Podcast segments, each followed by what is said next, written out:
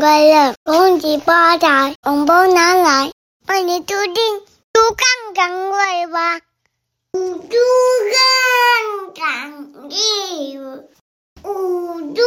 杠杆一不。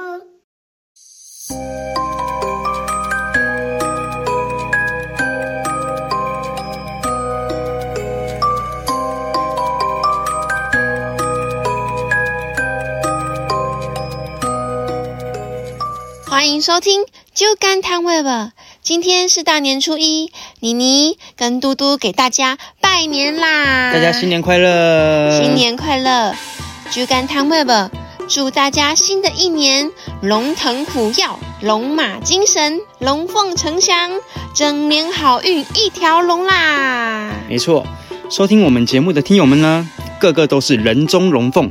也祝大家在新的一年呢，生龙活虎，大家龙发财啦！哇！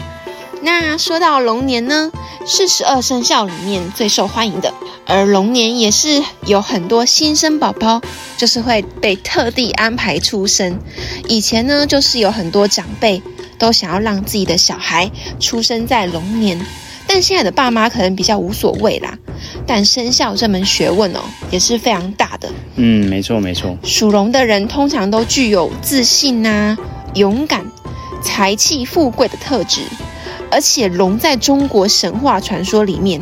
或者是一些民俗文化当中，不仅是代表天子帝王的形象哦，更是皇权贵族的象征哦。对，属龙真的是很大家都很想要的一个生肖，嗯嗯，所以在龙年啊这一年，很像普遍生育率会增 加，因为在龙年的小孩子，他的竞争压力应该蛮大的，因为龙年的小孩比较多，对，所以他们之后要升学啊、考试啊，哇，他们竞争者就更多了。嗯，没错。那像嘟嘟啊，就是属虎，听老一辈的说，属虎的禁忌就蛮多了，对不对？嗯，非常多。嗯，但现在不管属什么生肖都好啦，吉祥富贵、平安喜乐就是福。那这边妮妮啊，也要跟大家聊一聊过年的习俗。先来说说看除夕，网络普遍都是大扫除啊、祭祖、围炉、守岁。那大扫除的话，我们上一集才刚聊过嘛。新的一年就是要断舍离，除旧布新。祭祖的话呢，就是要祭拜先人，像家里有供奉祖先牌位的，傍晚的时候准备丰盛的年夜菜，鸡、猪、鱼啊。像鱼的话，就一定要整尾的哦，常年菜呀、菜头啊、佛跳墙这些。那有些习俗呢，会准备十副碗跟十副筷子，象征十全十美哦。那拜拜完之后呢，就可以围炉吃团圆饭啦。守岁，守岁其实就是说守住跟家人团聚的时间，还有一个说法是延长父母寿命的说法。那我记得我自己小时候最期待就是这一刻，洗完澡就穿新衣服，然后都不敢睡觉，信誓旦旦说我一定要熬夜要通宵，结果十二点不到就整个就是直接睡着。嗯，对啊，小朋友通常撑不了这么晚，对，但是会很兴奋啊，就想说哇，终于可以不用那么早睡觉 了。对可是对真对的撑不了多久就睡着了。嗯，初一的习俗呢，就是拜拜呀、走村啊、放鞭炮跟穿新衣。说到拜拜哦，我在大学的时候，我每年初一都会去细致的拱北店，不知道有没有听友去过的。我去拱北店做义工，因为我妈妈的朋友当时是拱北店的董事长，他就职的那几年，我们都会去那边做义工。初一去那边拜拜的人非常多哦，里面的餐厅就会准备一些素食啊，给大家拜拜完之后享用。那我们当时住在台北，六点多就出发，因为我们是坐公车，然后到达的时候还要再转乘计程车，所以到山上的时候也早上八点多。那义工的工作就是有分香啊、分发餐具、碗盘、分菜跟洗碗。我自己是很喜欢帮忙分菜啊，其实楼下厨房准备的都是一些油饭呐、米粉、萝卜糕、豆干啊，跟塑料等等，就是一些素食的。汤呢是最后自己装的。然后我记得我第一次去的时候，我妈妈的朋友知道我还没有吃东西，就让我先稍微吃一下。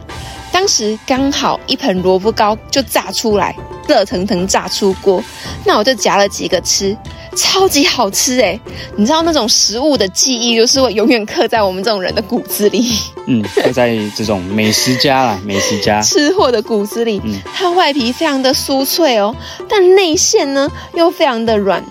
那我当天就是二话不说，直接站在萝卜糕前面，因为每个人只能分两块，然后只要是人少的时候，或是还没有排到我这边的时候，我就会拿萝卜糕塞到自己的嘴巴里面。 所以后面人都没吃到，对不对？有啦有啦， 之后面就没没有了。 因为我有戴口罩的关系，所以我就吃的非常非常开心，哇塞，根本萝卜糕吃到饱。那一年萝卜糕怎么不见了？他们也不知 道，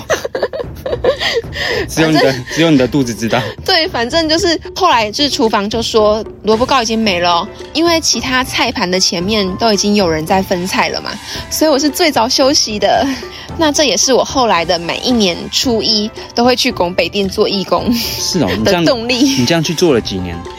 嗯，我掐指一算，应该是有个三四年吧。其实一直到嗯，我妈妈的朋友当完那一整届的董事长，然后后来我也就认识你了，然后过年都来你家玩，哦对我也就没有去。做了。嗯，那我记得我最后一次去当义工，我的工作是站在餐厅门口，我那天就没有吃到萝卜糕。 这么可惜哦，对，那一天你一定很不开心，对不对？没有，我当时是叫大家排队来吃平安餐，然后我就有哦，拍，这一次遭殃的是平安城。 不是，我们都把那个餐叫做平安餐，哦，对，然后我有拍照配图，po 文，就是 po 到 IG 上，然后我还特地 take 那个拱北店，就有人看到我 po 文私讯我说，他说我有看到你很认真在做义工诶，然后还帮我加油打气，我觉得就是非常特别。嗯，没错，我真的觉得做义工是一件很有福报的事情，因为他没有酬劳嘛，就在那边帮大家服务吧。对，义务帮忙。对对对，我觉得是一件非常棒的事情。那接着呢，我们就讲回来我们的习俗，初二就是要回娘家嘛，初三的话一定要睡到饱。这个睡到饱哦，特别拿出来跟大家讲一下。大年初三在传统意义上是老鼠的娶亲日，老鼠，对，所以呢必须要就是嗯睡晚一点，以免打扰到老鼠的大婚之日。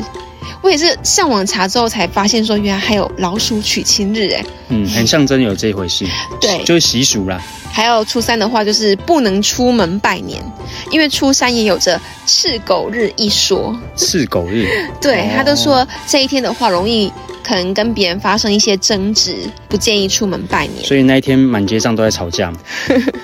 有出门人就在吵架。没有啦。初四呢，在今年犯太岁的人要进行安太岁，点光明灯哦。初五的习俗就是整理过年的垃圾啦，因为在传统上，大年初一不能打扫家里，就要把从初一到初五的一些垃圾整理起来，等到初五的时候再把它一并倒掉。嗯，没错。说到过年习俗哦，嘟嘟我这边呢有一个很特别的习俗故事，是我家族这边的。在传统的习俗中呢，就是人啊岁数到了九的话，就是什么十九岁啊、二十九岁啊，通常大家都认为说会比较不顺，所以很多人有没有？你周围有朋友那种逢九不过生日的，对不对？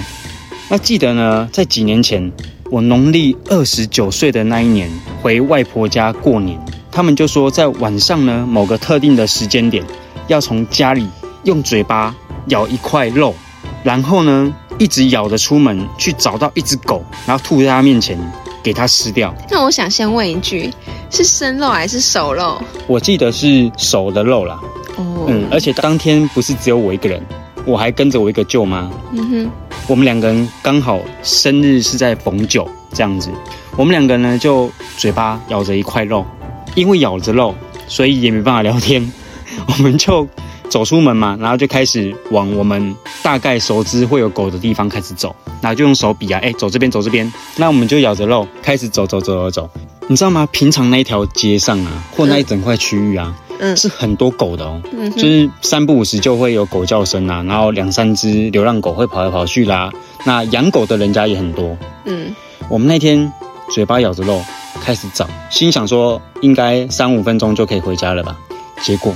我们怎么走都 找不到狗，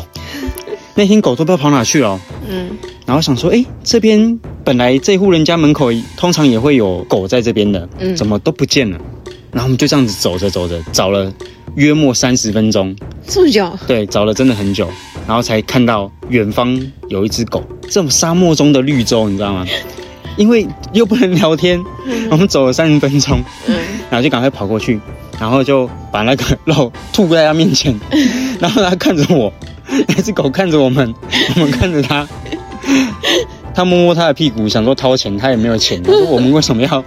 吐肉给他吃这样子？嗯，然后我们就说，哎、狗狗乖，来这给你吃，这样过来闻一闻，闻一闻，然后就吃掉这样。哦嗯，然后我们才回去达成任务，这样子， 很奇怪的习俗吧，对不对？嗯我相信对应该蛮多听友也没有听过的哦。听说这样子的做法是把你那一年的运势，透过那块肉去给狗吃，然后可以帮助你自己提升你的运势，哦，就是过一子个运这样对子。对对对对。哎，嘟嘟，那我问你哦，你从小到大的话，过年有没有什么比较特别的经验，或者是比较一些有趣的事情，可以分享给我们的听友？其实你要说过年比较特别吗？嗯也还好啦。其实回想起来，我还是觉得说小时候过年比较好玩。嗯嗯，除了有红包拿之外，对，因为现在长大了嘛，现在我们对就是都是包红包的那个角色。嗯，刚你在除夕那一趴没有讲到，就是过年有一个非常重要的，哦，对对对对对，就是包红包跟领红包的环节。那这个时候大家彼此都会猜忌，诶，你包多少，我包多少。其实我认为啦，红包就是心意，就是给小孩子一个压岁钱，嗯，就是希望小孩子能够平安长大。对那给长辈呢，就是希望长辈们在这一年呢，身体能够健康。嗯对那给老婆呢，就是一个安泰座嘛，除了嗯安泰岁以外，还有安泰座哦。给老婆呢，是有关本身的性命安全这个部分。是的，好，所以红包这个环节也是非常重要的，是才会有那个嘛过年的那种氛围哈、哦。对，那说到就是我过年的经验啊，就是记得我国小以前，我们家都是要回花莲老家去过年。嗯我们是住桃园嘛，我爸爸是花莲人，那他以前呢，在年轻的时候就北上，跟兄弟姐妹们上台北打拼，然后后来在桃园落脚，嗯在桃园工作了非常多的年份这样，所以呢，我们就是一直住在桃园嘛。我记得国小以前呢，我们家都是会一起回花莲老家过年，那个时候交通还不是特别的便利啊，大家通常都是选择搭火车，因为你开车的话已经塞死了。像现在我们去宜兰有雪隧嘛，嗯嗯然后现在苏花改也非常的方便，那对当时这些都是没有的，嗯，所以开车来讲是通常大家不会选择开车，都是选择搭火车。那一家人就会搭着火车返乡过年。搭火车有一个重点就是一定要吃火车便 当。对，这是我儿时在火车上的一个记忆，也是一个很特别的一个味道。嗯所以直到现在，你你应该也知道，我很喜欢吃火车便当。对我我完全对那个就没有什么兴趣，嗯因为火车便当承载你的回忆嘛。对，你要说好吃吗？火车便当固然是好吃啦，但是就是因为有那个儿时的记忆、那个氛围的情感在里面，吃起来特别加分。那后来到了我花莲的阿公啊过世之后，我们就比较没有回乡过年了，嗯这样，所以过年呢通常都是在桃园。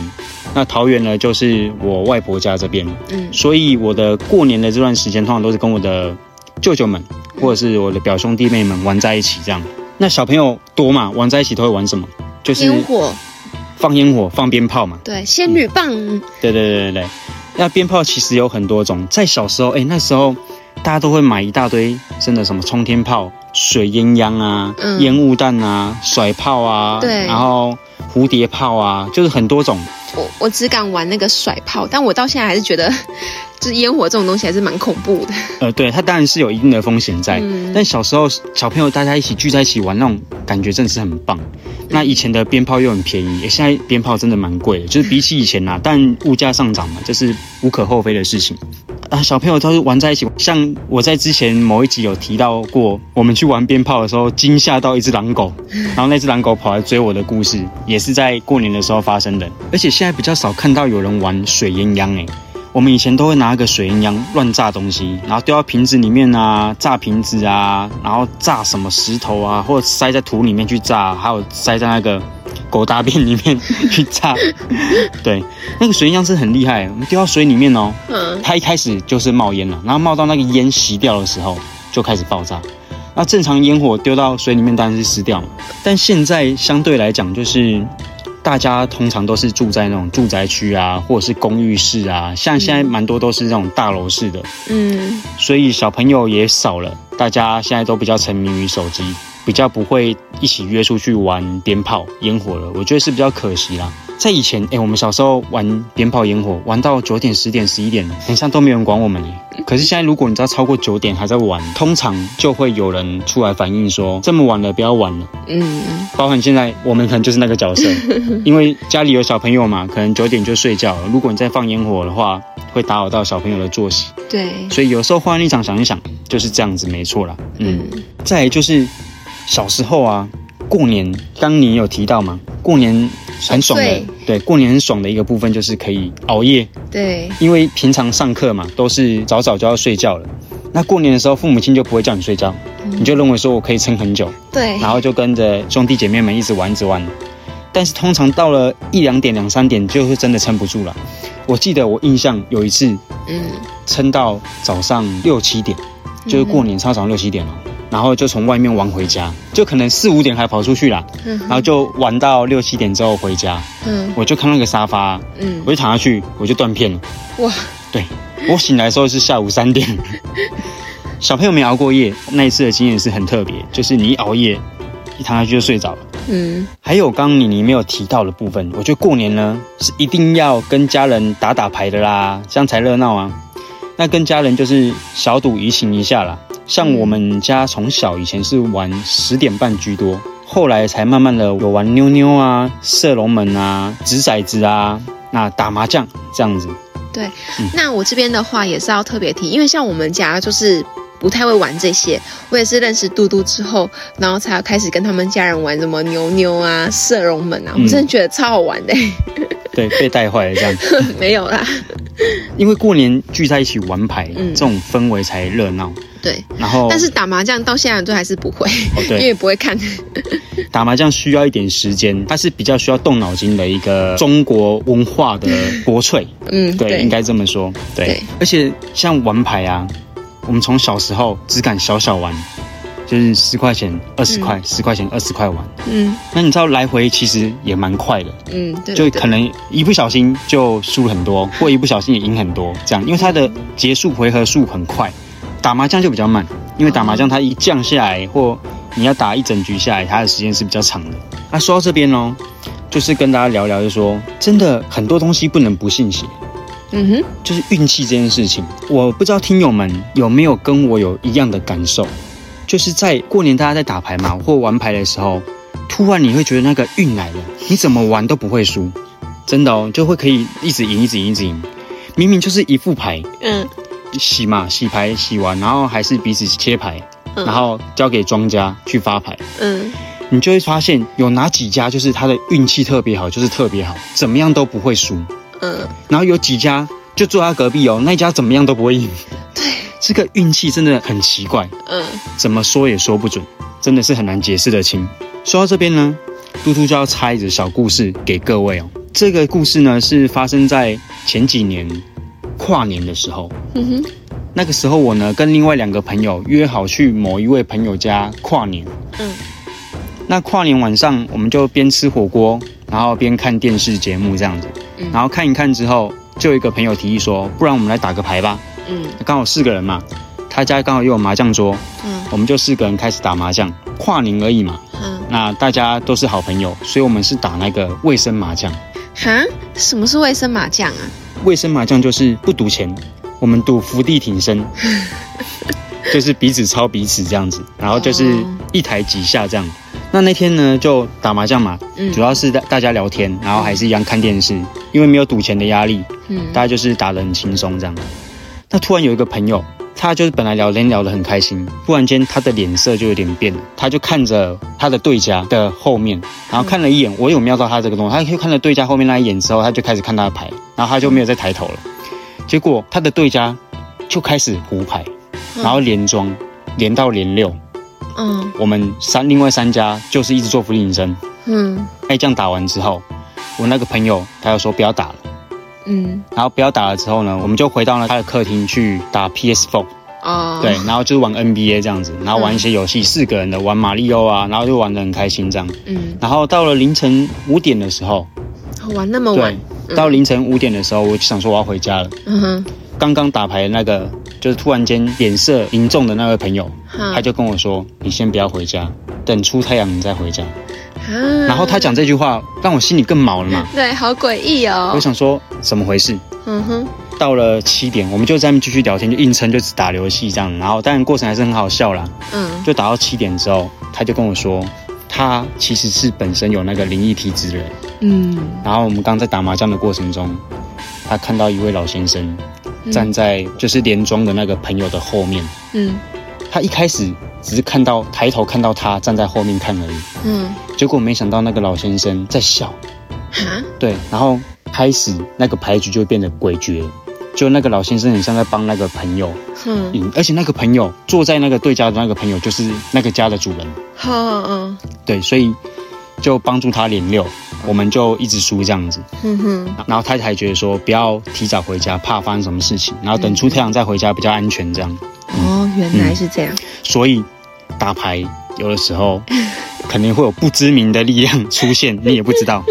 嗯，那说还有一个特别的啊，就是我相信蛮多听友们也都会去玩的，那就是刮刮乐啦。说到刮刮乐呢，哦，我的经验算是都是蛮幸运的哦。我印象很深刻是，我第一次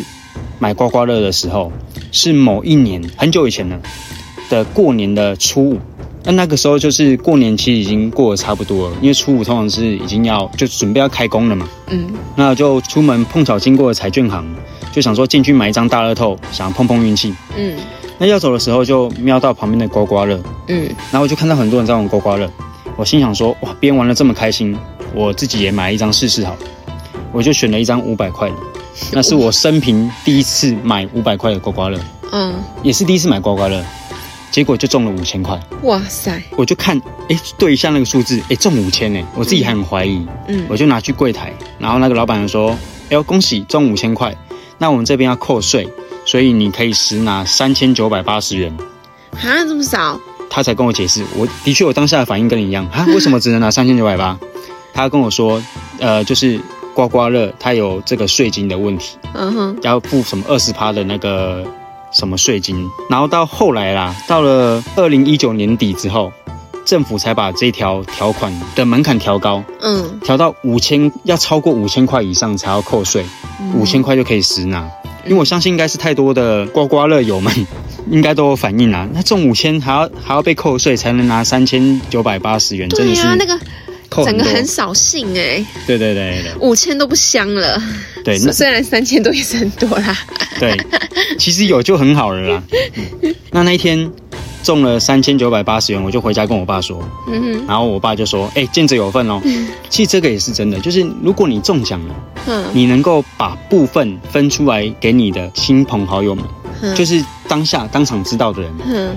你其实会更好运。是哦，真的是这样子，就是大家的整个那个福分一起提高的那种概念，就是分了那个，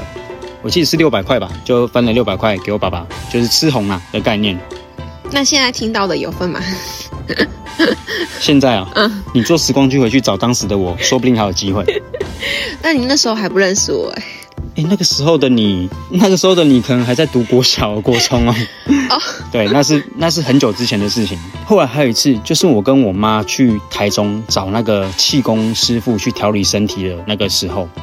我们是搭火车去的。嗯然后出了火车站之后，走一走几步就旁边都有很多彩券行嘛。我妈妈就突然心血来潮，想要去买一张大乐透嗯，啊，我就跟着进去。我妈买完大乐透之后呢，她就顺手挑了一张，诶，老板，我要这张两百块的刮刮乐，嗯买了，然后就刮，就没中。嗯那她在刮的同时，我就在旁边也看其他刮刮乐嘛，嗯我就看到一张，诶，感觉跟我频率有对到的那种感觉，诶，哦我很想刮刮看，嗯可是我妈没刮到嘛，我就没有讲，我想说要走了。嗯哼，然后就要转身的时候，我妈就说：“啊，你也挑一张刮刮看啦、啊我出钱啦、哇塞，听到这句话，妈妈都说了，我就恭敬不如从命的挑了一张我看了很久的那一张五百元的刮刮乐，嗯，结果又中了五千块。哇塞，那我妈跟那个老板都傻眼了、因为我们就只挑两张嘛，她挑一张两百的，然后我只挑一张五百，中五千。后来这个五千块呢，两千四就拿去那个付那个调理身体的费用，那六百块就当车资，剩下两千块我就跟我妈验一千。这是我两次买刮刮乐比较特别的经验。嗯，后来我还有一次五百块中五千的，然后两千块中五千的这个经验。哇，其实我买刮刮乐的次数没有很多，嗯，可能数下来不到十次，可能就十次左右吧。嗯，然后就一半以上中了五千块的这种概念，接近。哎、这个时候我想到，我第一次接触刮刮乐，其实我我不太会去刮刮乐，但是我记得我很小的时候有一次跟我弟，然后也是在过年的时候，跟我弟在那边夜市里面吃东西，我弟突然就是捡了一张刮刮卡，跟我讲说：“姐，我捡到一张刮刮卡。”捡 到，对他捡到一张，然后就一直跟我讲说中奖了。然后我弟当时就童言童语的跟我讲说，他这是比大小，他这一栏都比这一栏还要大，我们中奖了。那因为当时我也很小，我不知道，我们两个人就拿着那张刮刮卡捡来的刮刮卡拿去那个彩券行跟那个老板讲说，老板你帮我们看我们是中奖了。然后老板一看说没中啊，你们上面那个数字要跟旁边那个数字是一样的才有中哦。我说哦不是比大小哦，然后所有人都在笑我们，然后我们就灰溜溜走了。对，这是一个很特别的经验。哎、发生在你身上，我觉得蛮正常的、欸但那时候我真的很小，然后因为我不太懂，我以为我弟他说的是真的。其实过年啊，真的买买刮刮乐，碰碰运气，真的也是不错的。嗯，对，它几率其实都是一样的啦。那你只要带着那种兴奋的 心情，或者是那种墨菲定律有没有？我会中，我会中，哦我一定中，我已经中了。对。然后你去买那种中奖的那种几率会蛮高的，会提高啦。对啊，所以我第一次买刮刮乐还是在你的怂恿下面，嗯，就那是有中吗？没有到中啊，就是打平而已。那过年呢，还有就是一定要去大街上走走，嗯沾沾喜气。以往的过年，除了在家打牌之外啊，也会跟家人们去街上逛逛街。嗯但我本身是比较不喜欢人挤人啦、嗯哼，对，那就是偶尔去走一下，然后很快就回家了。对这样，像我的话，以前除了就是初一会去做义工嘛，那我们过年的时候也会去逛个年货大街啊，或是去逛夜市。虽然人挤人，但真的蛮好玩的。而且像是在逛那个迪化街年货大街的时候，那开心果就跟免钱的一样，他们就一直会分给你，然后让你试吃。然后，哦对对对，然后我觉得也是蛮特别的。我们当时都是抓一把抓一把，然后放口袋边走边吃。 而且你知道吗？我有一个非吃常吃吃吃的比买的多嘛嗯，？ 对对对对对，虽然我们后面也是有买啦， 但是口袋都装鼓鼓的。而且你知道吗？我有一个非常特别的经验，就是我在除夕的时候上电视。哦，嗯对上电视对，我在除夕的时候上电是视。抓太多被抓到吗？ 不是啦。但是我记得我大一的时候，在过年前去南门市场打工，哦，对，那因为是我妈妈的同事介绍我过去的，所以我就去了。那我当时是在地下室卖蔬菜的摊位上工作。起初呢，也就只是跟其他工读生一样，在里面整理一些菜品。那后来就因为很忙了嘛，所以我就被叫到外面去认识一些蔬菜呀、跟记一些价格。那因为要过年了，每一天市场里面的人啊，人来人往，真的是挤到水泄不通。那我呢，也掌握到一些卖蔬菜的一些技巧啊、窍门，主要是要赶叫卖，所以我就站在摊位最显眼的那个位置。然后我记得我们兼职就是做到除夕当天晚上才结束。那除夕那一天一大早，我们也才刚上工哦，人还只是三三两两，就有新闻记者、摄影师扛着相机，拿着麦克风就来到地下室了。当下我就开始了我的表演。 我在想说，哇塞，这个可以上电视的好机会，我怎么可以错过？果然，那个记者就朝我走过来，然后就会询问我一些，就是目前一些菜价、啊、好不好卖呀、当场还给他演示了一遍我的叫卖法。你要现场示范一下吗？ 对我到现在还记得，因为那是我编的。 我就说，冬笋好漂亮，蒜苔好新鲜，走过路过千万不要错过哦。因为我们当时冬笋跟蒜苔都是最热卖的，而且都是最贵的，所以我当时站在那个位置就主推这两样。那当天我大姐就是老板，不仅给我多发了一个小红包，连老板的弟弟他在里面说，听到我在讲这句话的时候，他就说我们这一摊在今天已经赢了。赢了所有的摊贩，而且中午就还帮我们就是都加餐喽。就靠你一个人就 赢了。对对对对对，因为其实我们当时对面隔壁也有一摊竞争的那个蔬菜摊，哦对，以下开放有哪个摊位需要人叫卖的，请到我们的资讯 栏，或者是去那个妮妮儿 IG 帮忙订阅追踪一下。对，然后我要讲的是，因为我那一早上就知道说我上电视了，所以我就跟我的亲戚朋友啦，然后还有我妈妈那些同事啊，就是所有人都说，你们知道吗？我今天上电视了，所有人都要去看我上电视。结果我回到家的时候大概七点多，我就上那个 YouTube 搜寻。我真的看到我上电视，但我就讲了一句话，就是讲说走过路过千万不要错过， 然后就被切掉了。也很不错 了啦。哎、还有一句话、欸，